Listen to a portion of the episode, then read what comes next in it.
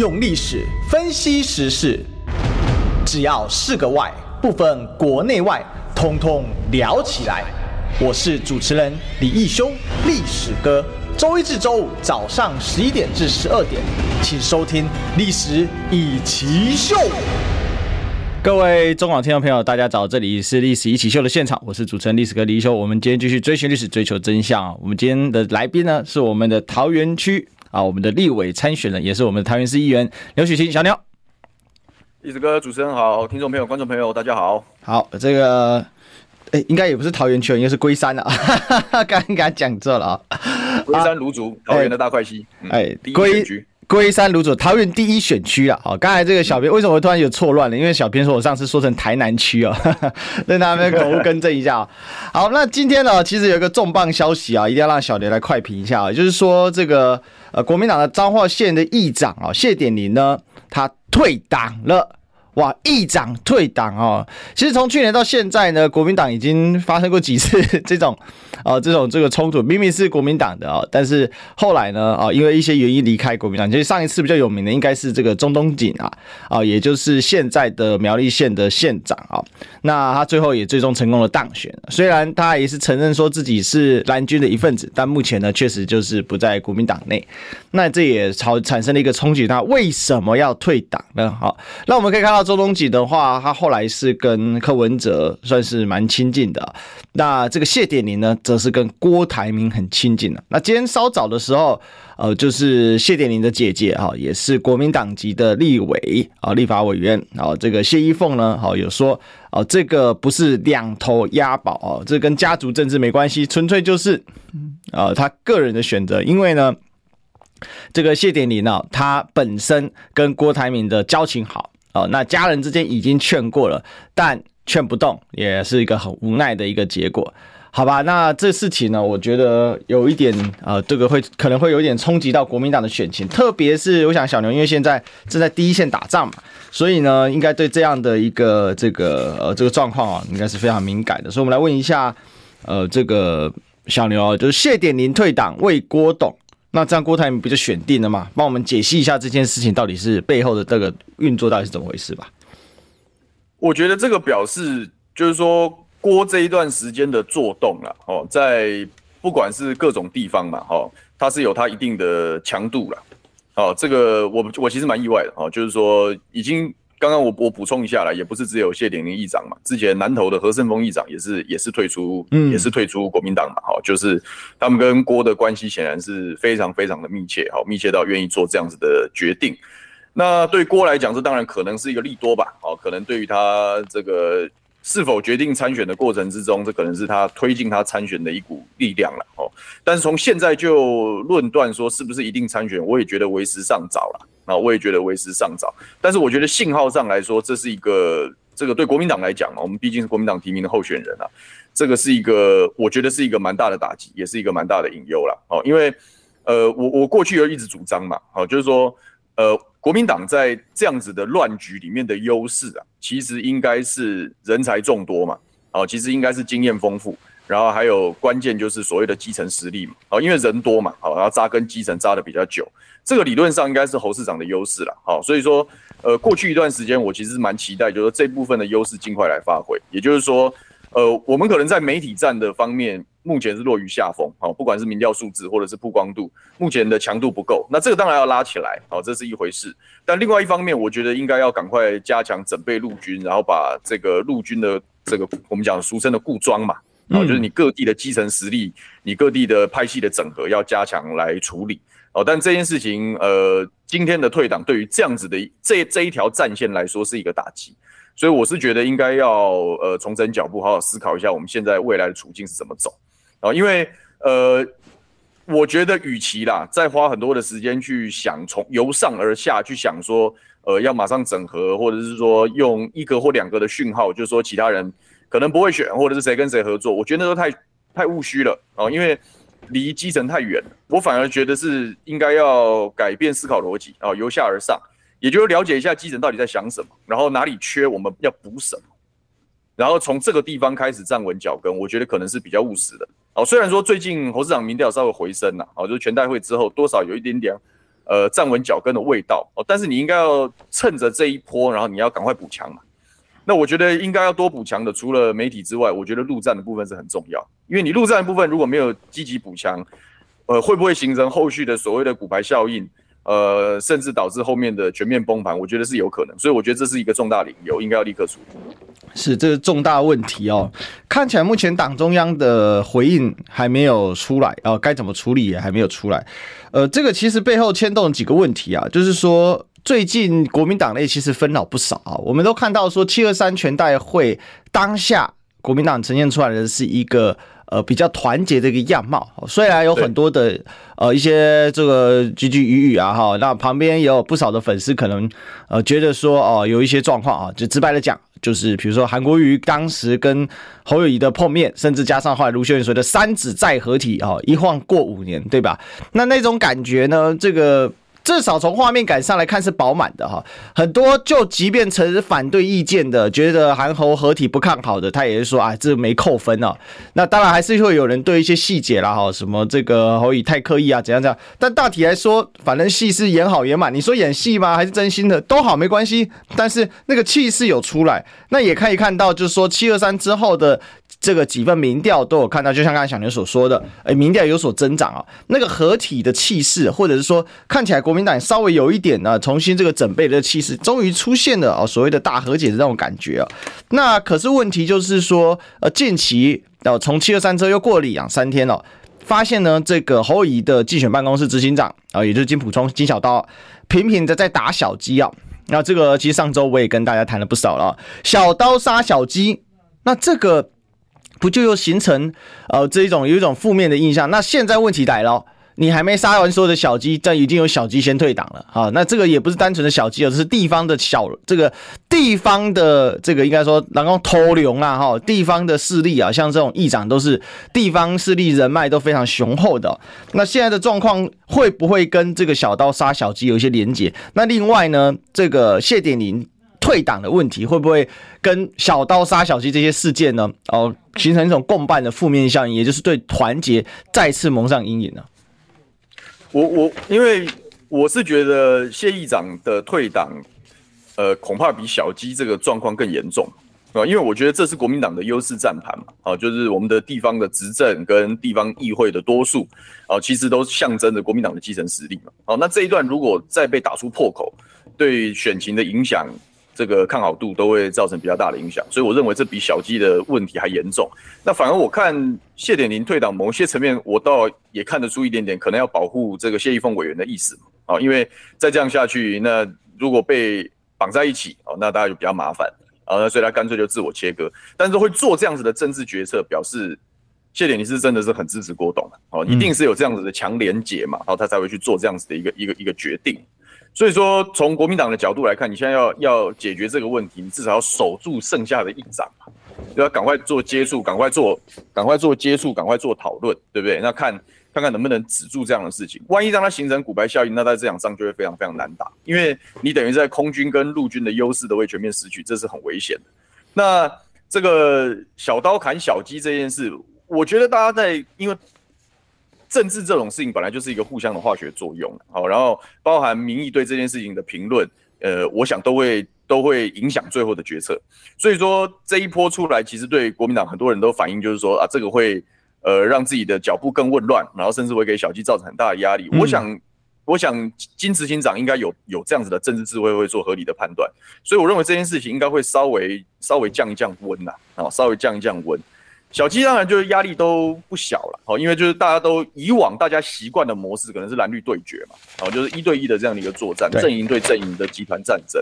以前的战盘是单纯的，但是呃，已经蛮确定，就是说二零二四这一场战争，它就是一个乱世的大乱斗嘛，就是就像我们现在都不太能确定是不是郭董一定会参选啊，然后啊柯文哲到最后是是一个什么样的走法，他到底是三角度还是四角度，但它就是一场大乱战。那大乱战的时候，我是觉得过去的经验不见得能够很好的复制啊，反而是要摸着石头过河了啊，就是说，呃，做一些决策，然后测一测大家的反应，然后再依据大家的反应去做修正。我觉得现在大概是在做这样子的战术上的调整。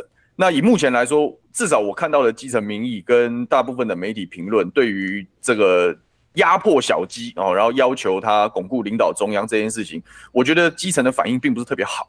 哦，也就是说，大家会认为说，哎，你这是在为难立法委员候选人啊？哦，你这是会让呃很乱的局面更乱呐？你这是可能会赶走未来可以被整合的对象等等，都提出了很多的批评指教。那我相信选办这边应该对，应该都是应该都是老江湖啦。好，对于这些建议跟指教，他就是做，那就是基层民意的反应嘛。那政治的工作，你不能你不能违逆这样子的。的的基层的民意嘛，你你如果脱离了基层，那那你选举还怎么选呢？对不对？所以我认为他会做合理的修正。我举几个例子好了，就是说，呃，事实上我们上个礼拜，刚刚我看我们有些这个在线上的网友就讲说啊，我们这个立立委候选人是不是赶快打议题？那事实上我们自己在桃园就开始打嘛，所以我们对于桃园做了民意调查，然后然后发布了这个桃园人对于汉光演习的一些看法，就提出了一些隐忧嘛，啊，因为这民进党一天到晚。嚷嚷着要抗中保台，然后你说国防要做调整，大家要全民皆兵啊！可是事实上，汉光演习、万安演习，桃园有一半是无感的，是不知道的。那我就说，哎、欸，开这个记者会，证明这是一个隐忧。那我也希望各家总统候选人对这件事情做一些回应嘛。那郭董刚好来桃园，那他还他还特别说他有看桃园的新闻，他还针对这样的题目做了一些回应。那我我当然是觉得，我我当然是觉得蛮感动的。但是，呃，很多人就会在下面留言，就说，哎、欸，你这样子会不会被？会不会被党纪处分啊？你会不会被警告嘛？事实上也没有啊。那另外一个故事是，呃，柯文哲主席在这个最近在讲财政的议题嘛，他当然就挑桃园郑文灿打嘛。那用的是我们当初质询的时候提出来的资料。那这，那我们长期以来就是在监督财政的，就是在打郑文灿的。那这当然很好嘛，所以我们也发一篇文感谢他。下面一样有人来留言说，哦，你这样会不会被党纪处分啊？你这样会不会被警告？那事实上这两件事情都没有被，都没有被，连被。连连知会都没有知会，连打招呼都没有打招呼，表示选办在操作选举策略的时候，它有它一定的灵活性啊。我们跟选办之间，我们有很好的默契啊，所以我是觉得大家也不用过度担心啊，多少要做一下尝试嘛。就是说，在一个大家都嗯呃没有面对过的一个战盘的一个情况之下，新的模式是什么？母鸡跟小鸡之间的关系是什么？总要做一些测试。但我觉得怎么样测试都不会背离基层的民意嘛。如果基层的民意希望说为立法委员候选人争取更大的空间，然后保有一定的战术弹性，我相信选办一定接收得到这样子的讯息。该配合的时候，我想也都会配合。所以目前来看，我觉得还好。我觉得还是要多给选办一点时间，因为这个这个局势真的很乱，而且不得不说，这事情这这样子的一种特殊的局面，过去以来恐怕从从来没有发生过。好，国民党最近几次大盘的选举，呃，不管是提名也好，或者是大盘作战也好，都不是过去。都不是过去国民党习惯的模式，嗯，所以你说要能不能快速的整理出一套必胜方程式，恐怕是没有那么快的哦。该该磨合的地方还是要磨合，我认为现在都还在磨合的期间。那我曾经讲过嘛，我说，呃，七月底的时候看看民调有没有办法回到百分之二十五，如果没有办法的时候，那真的是这个局面会非常非常的艰困。那刚好 TVBS 的民调刚好就是百分之二十五，所以我是觉得还有一搏的机会。那事实上现在很多的呃媒体评论员，比如说亮哥也好，说哎至少还可以看到八月。对不对？我们在八月前站稳脚跟，这也不是，并不是说未可未可一战，对不对？但我我真心建议啦，就是说，与其现在把所有的焦点跟大部分的讨论的空间跟心都放在说谁要整合谁，谁的民调多了几趴，谁怎么样怎么样，然后让这样子的东西一直变成主旋律的话，我觉得国民党永远都抽不了身的，因为这个事情是没有完没有了的，因为大家过去的期待就是很单纯的一对一，但这个局面就完全不存在。然后你如果还要期待说，透过怎么样的运作可以回到那样的，马上回到那样子的局面的话，我我我我觉得风险很高诶。万一到最后都没有出现这样子的结局呢？那我们本来该做的选举工作还要不要做？所以我觉得与其花很多时间去思考这些事情，然后不如拉回来，就是假定啊，我我都觉得要做最坏的打算嘛，啊，就是假定就是说啊，如果柯要独立参选，郭也要独立参选，那我们要怎么样这个？拼尽全力的把这场选战打完，然后去争取。尽管这样，我们要找到一线生机，应该这样思考。那你回到这样的思考逻辑的时候，应该是我现在自己要做什么？我要怎么样跟基层群众互动？所以我讲国民党发挥陆军的优势，其一；第二，空军的优势就不要再去掉在政治的纷扰里面嘛。你应该是回到议题嘛，我是很同意的啊。国防的主张是什么？能源的主张是什么？教育文化的主张是什么？国家建设的主张什么？你就丢嘛，直接用这个东西去抓民意嘛。我一直觉得整合郭、整合科最好的方式，就是因为国民党的兵多将广，所以讲一样的议题的时候，国民党更有说服力。因为我们的执行力可能更好，我们有更完整的团队跟班底，我们可以贯彻这样子的路线。但方向上，我们跟郭跟科是一致的，应该是这样子，我们才能够回到说啊，国民党相对有优势，因为他人才多、经验丰富以及等等。可是如果这东西都没有丢，然后你就说你要去整合其他人，那大家的思考就永远都留在就是说，哦，所以我们是因为你民调很高，所以你一定要做整合的主体。那事实上，现在你的民调就不是比较高的嘛，你的民调就不是领先的状态。所以你就显得自私立场，那你要怎么把立场找回来？回到议题嘛，我觉得这个是一个回到议题，然后强化这个基层的战备嘛。你陆军要出动，该出动就要出动。我觉得是要回到这两个方向，我们才是帮国民党找方法。其实这蛮重要的啊，因为方法在哪里的哈？我刚才从小牛在分享的时候，我觉得有几个非常有感的，我一直一直想到，呃，这个你脱离了基层，你怎么选举哦？不知道大家有没有看过宫崎骏很著名的这个动画电影，就是《天空之城》啊，啊，它里面有一句话嘛，啊，根要扎在土壤里，和风一起生存，和种子一起过冬，和鸟一起歌颂春天。然后总结就是什么？只要离开了土地，就无法生存了。一个党如果脱离了基层，那它的未来会是什么？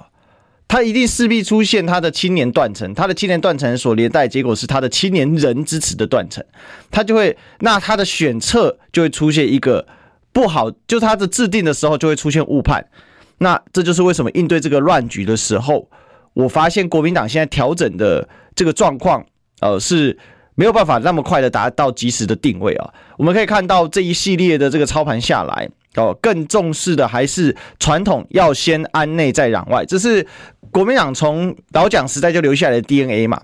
但问题就是在于说，现在的局势是可以先安内才攘外嘛？我都只感觉变成攘内，然后也无法安外。好，这个已经变成一个。呃，这个结果了哈，这是一个苦果啊。这也是其实当然也不能完全怪选办，我也同意啊。刚才小刘说，这选办的人都是呃有很多都经验非常丰富的。那为什么总是看起来好像刚刚波上也要酸 G 也用尴尬吧？那其实我觉得关键还是在于说这个误判的。比如说我们讲一个直白的，七一六大游行的时候，侯友宜其实前面讲的是不错，但为什么最后只留下来那一行那个 slogan“ 公平正义侯友宜”？因为在现场产生的误判嘛，而这个误判其实有点盖过了他原本在当场所要表达的一些议题跟理念。那为什么会产生误判？因为对当下的一个肇事现场的一个情势判断不足。那为什么判断不足？因为你没有真正去理解这一群人是为什么而来，他把它当成传统的造势场。那为什么明明在团队里面也有个三十岁、三十出头的人，但是他们没有办法提供这个跟当台下的这一群？观众、受众这一群来参加活动的人，类似的一个这个经验，然后提供给当时在准备的侯友宜一个比较正确的一个说法。那也代表说，这一些在侯友宜身边的所谓的年轻人，其实他并不是跟一般基层的连接在一起，而可能更多的，它事实上它是围绕着猴走，围绕着党。的一个文化氛围在走，而党的文化氛围其实某种程度跟地方基层是比较有脱节的。那像小牛比较特别嘛，小牛是因为靠自己就五党籍选，然后现在才都这回到了国民党，然后其实长期对于这个基层的了解是会比较深的。这也是我觉得目前国民党是一个很大的困境啊，所以在往后再给小牛再请教一个比较大的问题哦，就是说。现阶段当然这个不是一触可及可以解决的，可是很明显就是国民党现在的选部在判断这个选策的时候，会出现刚才我所说的上述的一个状况。那他们现在的结构之下要赶快怎么来调整呢？那你觉得要怎么怎么来做？因为由上而下显然已经很难去应对这一场。就像你刚才说的乱世的选举啊，尤其是在现在这个世代快速变化的当下，尤其年轻是在透过网络、透过手机，他其实他的声音可以发得更大哈。你怎么看？就是我觉得就是要回到议题的主轴啦，就是说侯的参选一定有一定有他的步骤跟铺排嘛。也就是说，我到底未来在参选的时候，我为什么要选？我要丢哪一些的国政议题？那我是觉得，其实以侯的经历跟资历来说，有几个题目是很好的嘛。那有一个题目已经打过了嘛，就是他很常讲他过去警察的经验，然后讲谈治安、谈反诈。那我觉得这一题用过了。那我觉得他另外一个很好的历练，他其实是在新北市长期的历练。呃，要把大家虽然有时候会批评他代职，但是我是觉得要把劣势转化成优势。你作为地方的县市首长，而且还是全台湾最大的这个直辖市，对不对？所以说你应该有若干的为难之处嘛。哦，比如说我过去在发展的时候，中央的资源分配是是否公平啊？哦，我们在地方建设很多从地方政治，好，从基层政治看待中央的政策的时候，有没有若干的冲突啊？我们的立法院、我们的总统府行政院公布出来的很多的法案跟政策，是不是到了地方的实践跟执行，是不是接不了地气？作为地方的县市首长，他对这件事情感触一定非常非常深。那是不是从这些题目往上延伸？也就是说，我们要有一个从基层历练过出来的这样子的一个总统候选人，去谈论这些议题。我的主张是什么？嗯，我这就形成了自己的国政方向嘛，就谈内政、谈民生呐、啊。我觉得这也是很好的题目啊，对不对？所以你你总要把题目丢出来，然后你才能在媒体上面，你至少要有一小块你的舆论阵地吧。他可能很难说我，我我丢一个题目或两个题目就变成主流。现在大部分都还是喜欢讨论政治纷扰，因为那个比较有看头，对不对？比较八卦，比较故事性。可是你真正大家要回到选举的主轴的时候，还是国政啊，还是国家的愿景跟方向啊。所以我是希望他在这方面都都丢嘛。他现在出访日本嘛，那就看看他在出访的表现。我觉得大家可以观察一下。哎，或许他在这个国防外交的题目上面，他会有若干的表述，也说不定。就是往这样的方向去丢，抛出议题跟方向，我觉得是比较务实的。你先丢了方向。好歹地方上，比如我们小鸡要帮忙打仗，或者是说跟其他的县市首长，或者是地方的民意代表做整合的时候，我去谈论的时候，我有内容。我们现在在跑基层的时候，我们的焦虑是在于说，我们碰到碰到地方的时候，他们谈到总统大选的时候，就跟着现在主流的大风走啊，就说哦，这样郭到底会不会选？哦，柯到底有没有办法整合？哦，你的民调第三名怎么办？全部都是这种话题的时候，你的地方组织的战力是没有办法发挥的。啊，可是今天如果说，哎、欸，选办开始有丢出一些重大的国政议题，然后，哎、欸，他开始方向很明确，然后这个东西，哎、欸，其实是我我我为什么会建议说谈地方的建设跟民生？那是因为那个东西是蛮接地气。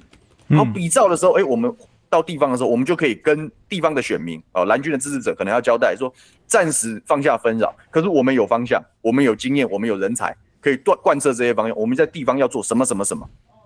那是不是至少我们的地方有有题目可以跟大家聊，然后大家听了这个题目也会比较安心，就是说哦，至少我们知道为何而战。如果说我们现在所有的这个重心跟主旋律都还是在到底谁是正统，谁有没有诚信，谁的民调高过低，那些东西跟大家的生活其实是没有任何关系。嗯，也就是说，你到了地方的时候，那个那个你谁也说服不了谁，因为那个就就回到了大家各自对于政治的看法，你没有办法把这些东西收收回来，然后形成一股够强的力量，然后去支撑你的基本盘。这样这样的压力就很大，所以说你要怎么避免，比如说什么退党的骨牌作用或什么，就是换一个战场嘛，你不要再掉在自己的弱势战场里面。我知道大家都很担心，就是说大家都大家都很直观的，马上就要去想说一月是什么。哦，组合成一一组人力，用六成下架民进党的名义干掉赖清德，这是大家现在的的那个那个大家都在想一月的剧本，嗯，可是你中间的铺垫如果不好，你的体质不够强，你就没有办法成就那个一月的剧本。所以不要现在去一讨论那个剧本的内容，而是要想我怎么样把自己的体质做强化。我相信现在选办也是做调整，因为我我昨天有看到一个新闻，其实本来那是因为侯市长这个这个礼拜是身体为恙，他本来就要要谈能源了，他不是他不是讲七月要公布白皮书吗？其实是准备好，但是因为身体状况，所以他决定先访日。那我觉得回来你应该该丢的还是要赶快丢，你至少要丢一些内容一些东西，让地方的人可以去搅动，可以让地方的人可以找到这样子的号召。这样你才有办法站稳脚跟。那我觉得这件事情，如果你在八月、九月你有办法做到的话，我我我认为基本上你的这一底都还是留得住。但是如果说现在都还是花很多时间去说，哦，呃，这个可能会有人会跳船，他会参选还是不参选？这个真的是没完没了。因为你看今天谢议长一离开，他就是整天的新闻；明天另外一个大咖离开，又是一整天的新闻。嗯，那不是没完没了，而且全部都是负面，你就没办法接也不是，不接也不是。所以不要掉在负面战场里面，所以不要掉在负面的战场里面哦。这个是小牛呃语重心长的一句话了啊，因为到现在为止，还真的很多都是负面消息，就算有正面消息，可能也是一天。啊，没有办法有延续性的。其实常常应该是说团结的一个形象，或者是说在选举当中你有个比较正面的形象，以此形象你就借机打一些议题，那它就会层层的而出哦，呃，层层浪卷而上来哈。你可以看到最近哦，虽然呃这个柯文哲刚办完他的 KP 秀嘛，哦，那刚办完他这个呃这个这个就是演唱会哈，虽然到底是募款还是演唱会，很多人在争论。不过整体来讲啊，他事实上在办这演唱会之前呢，他就在打一个议题，就是前瞻计划。然后这演唱会确实出现一些负面消息，但因为他前面有打前瞻计划，所以呃，这个演唱会里面的一些负面消息，不管是真还是假，要彻底打起来有困难。为什么？因为大家也在吵，就是有不同的议题可以让你来吵，而且交错。呃，新闻版面就这么多啦。好，那能够这个打的议题呢，它所占据的时间有限。如果它分散的，它可以稀释掉你一些负面的，也可以让人家看到说，你这个选举你是有主轴，你是有主张的。事实上。那，这个部分就可以看到他们的这个选策在这边。那国民党现在的问题就是，到底就像刚才小牛所分析的，到底你要主打的是哪一块？就政策方面吗？比如说像刚才呃，就提到的能源政策啊，能源政策能不能呃变主打了？但是因为又卡到访日，要重感冒，可能没有打到啊。但我没关系哦，我说七月底没上没关系，我们可以等到农历七月。但广告等不到农历七月，现在就要先进啊，进广告。你知道吗？不花一毛钱，听广告就能支持中广新闻。当然，也别忘了订阅我们的 YouTube 频道，开启小铃铛，同时也要按赞分享，让中广新闻带给你不一样的新闻。用历史分析国内外，只要是个“外”，统统聊起来。我是主持人李一修，历史哥，请收听《历史以奇秀》。欢迎回来，这里是历史一起秀的现场，我们继续追寻历史，追求真相。我们今天线上来宾是我们这个桃园立委参选人，我们的桃园市议员刘许婷小牛。大家好。是我们今天小牛要选桃园第一选区哦，所以各位乡亲，如果你是他的选区跟选民的话呢，欢迎啊，这个可以追踪小牛的脸书哦，他最近提了很多的政策。那当然，这个我们今天要麻烦小牛来跟我们谈哦，今因为今天重磅消息就是彰化县议长的退党啊，那大家都下决心就说，那郭总选定了吧？那当然有很多冲击了哈，我们前面已经谈了不少了关于这些战略一些问题哦，但大家比较担心的是什么呢？会不会有骨牌效应？好，这个其实是一个关键。其实小牛已经说了嘛，桃园呃说南投县的议长其实之前就已经退党了，但看起来南投议长的退党，嗯、其实更前面还有一个花莲议长 也退党啊。这个国民党已经有三个议长退党，虽然国民党在全台湾到处的议会很多地方都占据优势选的，就是其实讲白了就是议会多数了，议会多数党。可是议长接二连三的退党哈，其实我也蛮担心的，因为呢。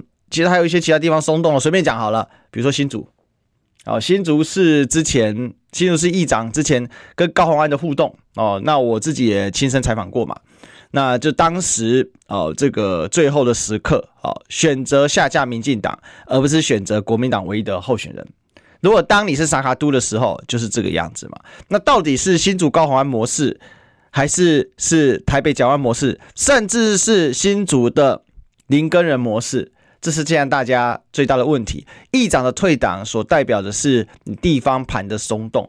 那还有一个点就是国民党，就像小牛上一趴所讲的，在地方的组织优势会不会也受到这个议长退党的一个松动？所以这里有两个小问题哦，来衍生一下。第一个就是来请教一下小牛，因为您对这个地方的生态还是比较了解的哦，那会不会产生骨牌作用呢？这是第一个问题。第二个问题是，那这个会不会？一块一块啊，就是这个地方组织，因为随着议长的呃这个退党而产生呃就是崩盘的效应，这个也是一个值得关注的。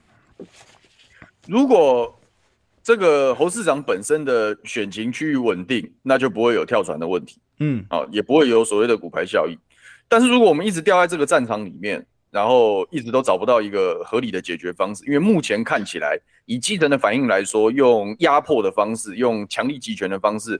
呃，会让基层的选民越来越受伤，所以我是觉得这目前看起来的方法并不是效果并不显著。那我相信会做调整。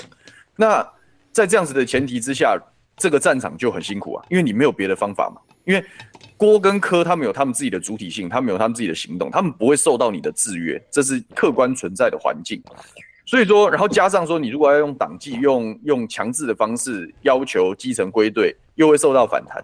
所以就表示这个战场基本上你是无计可施的嘛，你的压力是很大的，然后然后基本上没有路可以走，所以我才讲你要换一个战场，你换别的战场去补强自己的强度，然后去去去阻止这件事情。刚刚主持人在这个提问的时候，他也讲了嘛，到底是林根人模式、高虹安模式还是蒋万安模式？那个关键其实在于你候选人本身的体质够不够好。我们现在的工作是让侯市长，我们是党籍提名的候选人，我们的工作是让候选人的体质变好。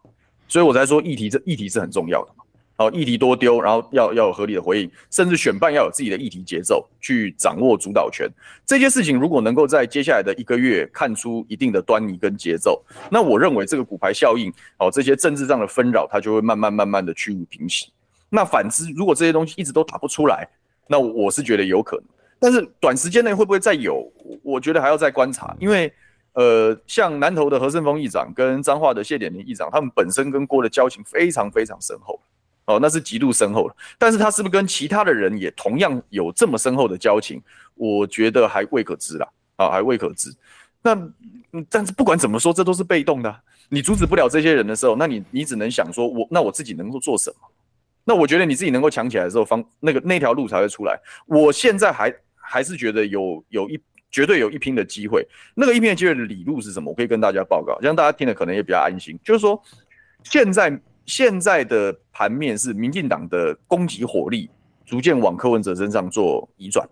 好，那这个当然考虑就是说，这个柯文哲阵营这个地方他够不够耐打，然后他的选民啊，目前他的支持者，因为他被民进党猛攻之后的流动跟反应是什么？那我觉得这对侯侯来讲是个机会，因为相对来讲，第一个你收到的炮火没有这么强。然后第二个就是说，柯的前一阵时间的民调领先，某一些层面有一一块是对蓝军国民党很失望的蓝军支持者，因为为了要下架民进党，因为柯文哲现在是领先，所以现在往那边靠过去。可是当被民进党集火攻击之后，那个那个民调的变化是什么？侯的要要突围啊，从老三突围的关键就是趁这样子的机会壮大自己，然后在如果他打的时候，至少在选民。流出来的时候，比如说柯文哲被猛攻，然后他开始留不住他自己的选民的时候，侯友谊要变成选择嘛？你不能让侯友谊变成啊，就算不想支持柯文哲，他也不会想支持侯友谊，那这样就完蛋了。嗯，那就是民进党就得逞了嘛？因为民进党的目标就是谁领先我就打谁，然后最好是那些选票不会再流到其他地方。如果这个局面形成了，就是他猛攻柯文哲，但选票不会往侯友谊身上流的时候，那赖清德可以就开香槟啊，嗯，准备庆祝当选。因为这就是民进党现在在操作的事。对，那我们现在反制这样子的战略嘛？我们目标如果是讲说要下架民进党的话，我们想反制这样的战略嘛？那反制这样的战略是什么？是我们我们要先让体质变好，就是说柯文哲要面对猛攻，这是他这个阶段的工作啊。就像侯友谊当初第二名的时候，他要面对民进党猛攻是一样的，因为这是客观的战略盘面的分析，跟你支持者没有任何关系的。那现在的问题就是，过去侯友宜变成被变成主要的标靶的时候，柯文哲可以伺机而动。然后可以说，哎，因为反正你蓝军现在满脑子只想要下架民进党，所以尽管侯友谊被打下来了，哎，那个选票会寄托在柯文哲身上，然后柯文哲爬到第二名，然后甚至跟赖清德很逼近，这就是他善用了这样子的的的机会嘛。那现在主客意味嘛，柯文哲现在会变成炮火集中的对象，可是当他变炮火集中的对象，如果他若干比如说犯错或怎么样被攻击的时候，选民如果不想要支持他，流出来的时候，会不会回流到国民党这里就关键。所以我讲你。如果我们一直掉在不利的战场里面，然后当柯文哲被攻击，选票要流出来的时候，发现哦，你国民党一点起色都没有，你国民党还是都只有政治语言，没有灵魂，没有方向，没有愿景，那这个选票流不过来，那有可能真的会变成所谓的林耕仁模式，就是非常非常危险。嗯，可是如果你站得稳，有你的节奏，巩固你的基层，那当他这样打的时候，这选票回来，这个柯文哲的选票可能会回流到侯友宜身上，那难道不是蒋万安模式的机会吗？你看，当初蒋万安在选的时候，一开始相对来说，他的声量、他的版面也是不如黄珊珊对决陈时中的吧？对。可是当大大量民进党去攻击黄珊珊的时候，诶、欸，他其实隐性很多的选民是默默回到蒋万安阵营的。嗯。那那个前提是蒋万安市长在当初打仗的时候，他的节奏、他的议题、他的基层是巩固的非常好的。所以我觉得，如果要借采这样的模式的话，是不是一样回到我刚刚的主张？对，就是你不要再掉在政治的纷扰里面嘛。你的你的节奏、你的议题、你的基层是什么？回到这样的主，你把自己照顾好。那或许在后面民进党猛攻的时候，你的民调可能会跟着就上来，然后甚至是一鼓作气，然后然后到最后回到说，哎，搞不好可以形成在野大整合的机会。只有这一条路，我觉得才能够让一月那个整合成一股力量下架民进党那个那个那个剧本可以实现。如果我们做不到这件事的话，大概也没有条件完成这件事。那我们这个二零二四的选战，大家就要大家就要悲观以对了。是，所以现阶段呃，对于候选人来讲。怎么样去强化自己本身哦，或者是说，嗯、呃，你自己不能再只是谈论表面形式这些政治的东西，没有办法去开发出候选人本身的吸引力。不管你有没有吸引力，至少你要一个准备好的一个状态，其实很重要。但是小牛医师其实很很明确了哦，就是如果你要讲话模式啊，蒋万安是倒吃甘蔗嘛。一开始选的时候，其实陈世忠声势真的是非常非常的高，而且呃挟着这个指挥官的这个头衔嘛。那在于绿营来说，他基本是基本盘都统一了啊。那另外一个就是当时黄珊珊因为继承柯文哲的衣钵，所以一开始网络声量也非常的高，甚至一度呢，在一些网络民调上来说，我们都可以看到黄珊珊是第一，陈松第二，然后蒋万是第三。可是最后的收官阶段呢，蒋万反而到慢慢的在领先。那为什么？其实刚才小牛给我们做了一些解释啊，也就是说，大家在这个激烈争夺之后，他会慢慢的去。把这个选票集中说，哎，更有可能当选的人嘛。那确实在绿营的一段猛攻之后，那黄珊珊呢就稍微就掉下去。其实这里面显示出两个问题啊，一个是说柯文哲比黄珊珊更强，这是一个问题，他的抗打击性绝对是比黄珊珊更好。为什么？这个不是说呃这个贬低黄珊珊，而是柯文哲已经从一四年到现在了嘛，他甚至是经过了柯绿分家之后。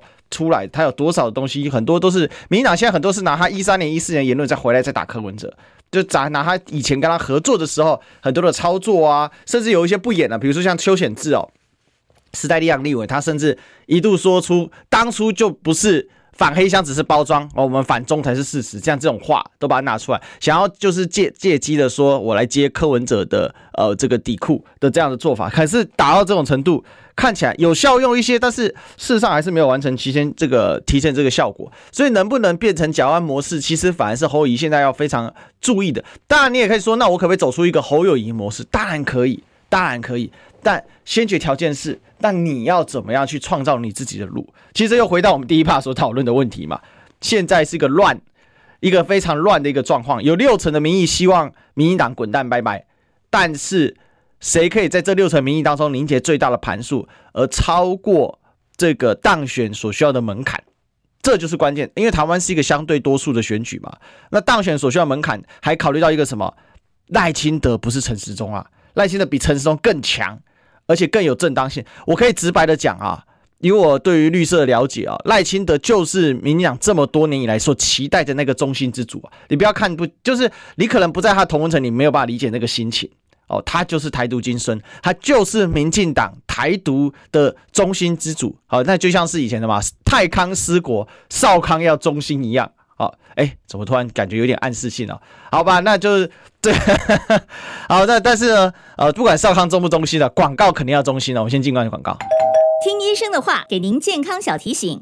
大家好，我是台大医院家庭医学科年小金年医师，在这边提醒大家，预防 A 型肝炎，请记得尽量避免生食。然后如果有症状，请记得尽早就医。如果没有 A 肝的抗体，请记得可以施打 A 肝的疫苗，两剂完成施打，产生完整的保护力。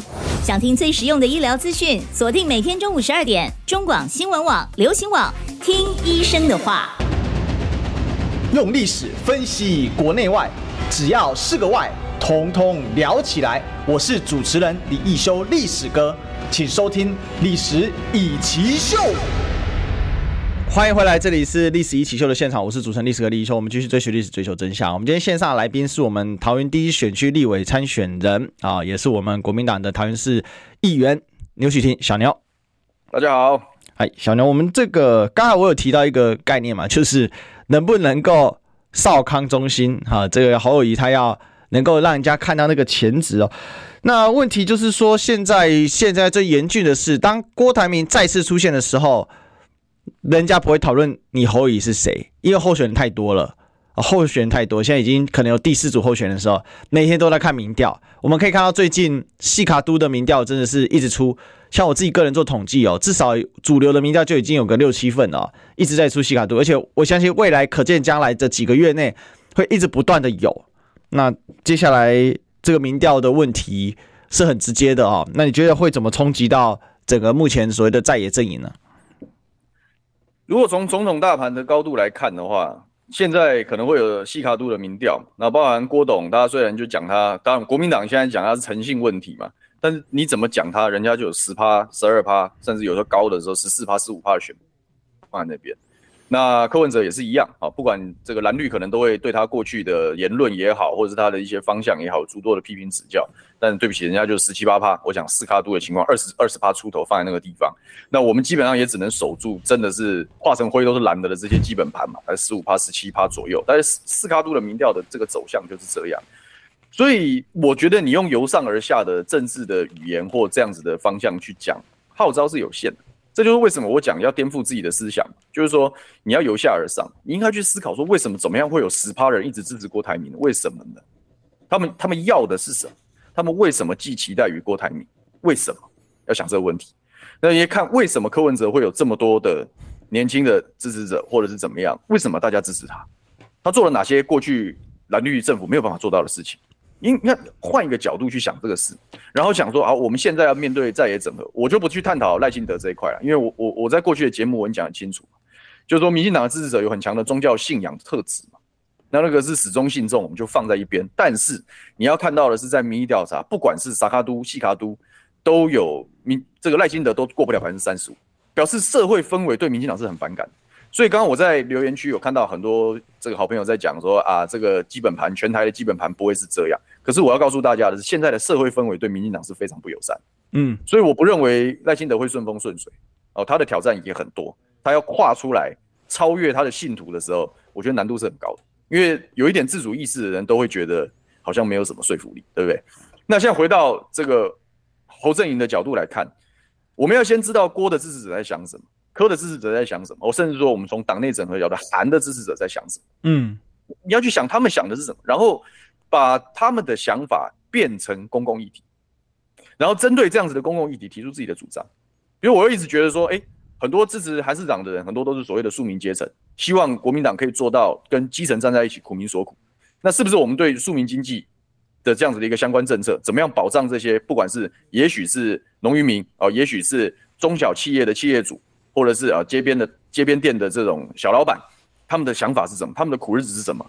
未来侯市长要选总统，要给他们什么样子的期待？跟韩一起来讨论这个事啊，这样是不是不只是跟韩站在一起，也跟韩的支持群众站在一起？嗯，你这样才有办法把他们支持他们的民调往你自己身上拉，或者是阶段上不要让他们排斥你。那同理嘛，郭董的支持者在乎的是什么？是不是两岸和平呢？是不是能源政策呢？哦，是不是产业呢？国家的产业发展呢？所以，与其去讲说，哎，我们跟郭到底是不是关公兄弟？那可能是，可能，可能他有自己的想法，他有他的说法，那是他决定的，不是我们能决定的。可是郭的支持者的想法，难道我们不应该好好了解、好好掌握吗？那你针对这样的事情，你一样提出你的主张跟论述，你难道不能把它争取回来吗？那甚至说，你当你很了解说，哎，支持郭的人在想什么的时候，嗯，我也提出了具体的主张，我再来跟郭台铭谈关公兄弟。我们不只是诚信的问题而已，我也很有诚意，就是说你的支持者要什么，那个都会是我很好的证件，要拿出具体的东西嘛。那这样子，我们再来回头去思考说，哎，郭的参选的正当性，你是不是更有说服力？嗯，你的前段工作基础工作没有做，你没有办法说服他的粉丝的时候，你没有办法说服他的支持者的时候，你的整合就是就就就感觉有点强迫嘛。当然，你可以讲说有承诺的问题，但那不能说服他的支持者的时候，尽管最后他不参选，他的支持者真的会支持你吗？这也是一个隐忧嘛，所以是不是由下而上，韩的、郭的，然后我们就在思考柯哦，年轻人到底要什么？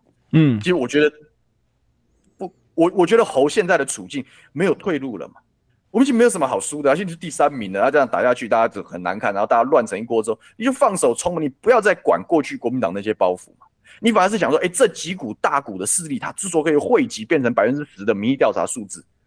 那是很可怕的、很惊人的数字，那是几百万人的期待。那我就付，我就我就买单这几百万人的期待，有什么不对的？一小股一小股的去整合，这样是不是比较务实？对，也比较实在。对，所以我讲完，就回到我们刚刚一开始讲，就是议题啊。但这个议题是经过调查的，经过了解的。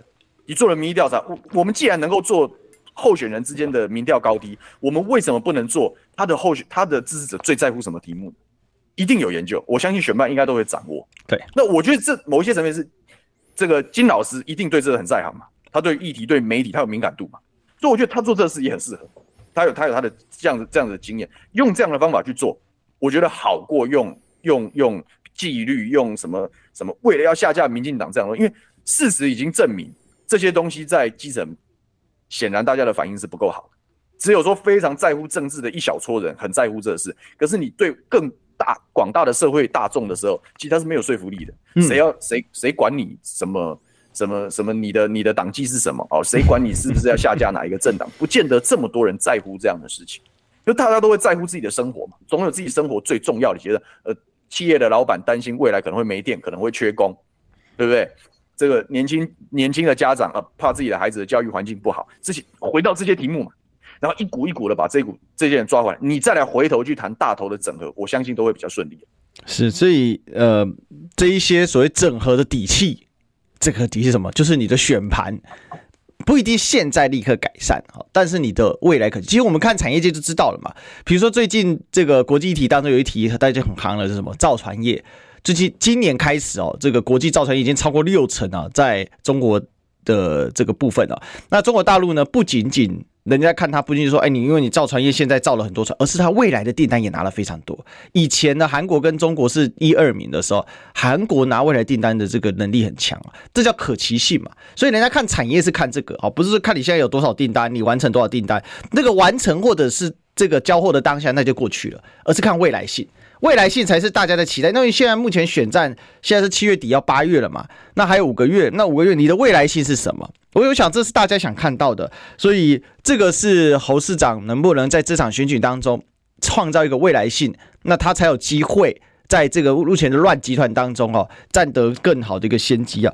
那最后当然呃就是小牛也要选嘛，那你怎么看现在的这个状况影响有多大呢？那你对你们来讲选举会不会有什么冲击呢？我们以我自己来讲啦，就是说，因为我是比较重议题跟宣传嘛，我们的选选战的属性是这样。当然，国民党很多呃相对来说的立法委候选本身是基层实力非常非常雄厚的，那那是他们的制胜之道嘛。那我们相对年轻，我们不见得在人际关系跟这个资源主体方面有这么大的优势嘛。那我们一定要在这样子的情况之下，我们一定要相对灵活嘛。但我讲嘛，这就是我之所以能够选上议员，然后有机会去选立委，某一些层面是我自己在走政治这条路的时候，我就是贯彻我那一套由下而上的逻辑。换言之，就是说，呃，我们选战我们的区域相对小，有，但是我们有我们自己的题目。哦，该是桃园人在乎的题目，桃园人关心的民生议题，那就是我选战会主打的对象。嗯，我会主打的题目。那我会尽量做的地方，就是说，我要把这些题目做大嘛，就是说。最好是可以把这个题目的格局跟层次拉到国政议题的层次嘛，因为你每一个题目，比如说汉光演习在桃园，桃园人很无感，它其实就某一些层面，它就是全国的缩影嘛，哎，这就是显示了我们国防政策的若干问题，我就类似这样子的概念，比如桃园的财政，它也许是全台湾财政的一个缩影，那就是一个地方议题，但是它有国政的高度，那一样我们地方的重大建设也好，或者是呃，比如产业的方向，呃，这个我们都会去做研究，我们都会在桃园去把它打，在宣传的部分去把它打透。让大家去讨论这些题目，也让讨论这些题目变成我的号召嘛。就是说你，你你选民在乎的事，就是我牛许廷在乎的事。嗯，我会用这样的方法去因应乱局。因为我如果自己不主动出击啊，那我碰到基层的时候，基层他问你说：“你们侯友谊现在第三名怎么办？”我没有办法好好回答。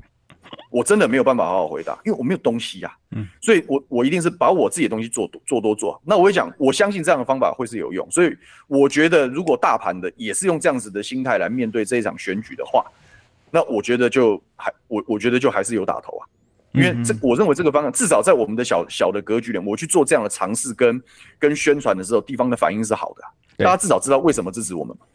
然后然后你你给了他一个理由，给了他讨论的话题的时候。让让讨论候选人结合议题再讨论，就会比较有说服力。对，而不是说哎讨论啊，如果说我们都没有丢议题，然后也没有丢自己的主张跟特特质的话，他就会说啊，牛煦庭是国民党的提提名人啊，国民党现在状况很乱七八糟，在野党很多什么什么什么很多纷扰哦，搞不好其他人会提名提名人等等。那请问对我们的选举有什么任何选情有任何帮助不但没有帮助，还很大的打击。所以我，我我自己会想办法从这个战场脱离出来。那我的方法就是，我会丢我们的地方议题。但我相信这样的方式，应该未来也会变成这个大盘，因为没有办法处理政治纷扰，那就换一个战场啊，用议题、用民生，回到民生的基调上，这个诉诸民众的支持，我觉得都比较务实。是我们今天谢谢小牛，那我们就明天见喽，拜拜。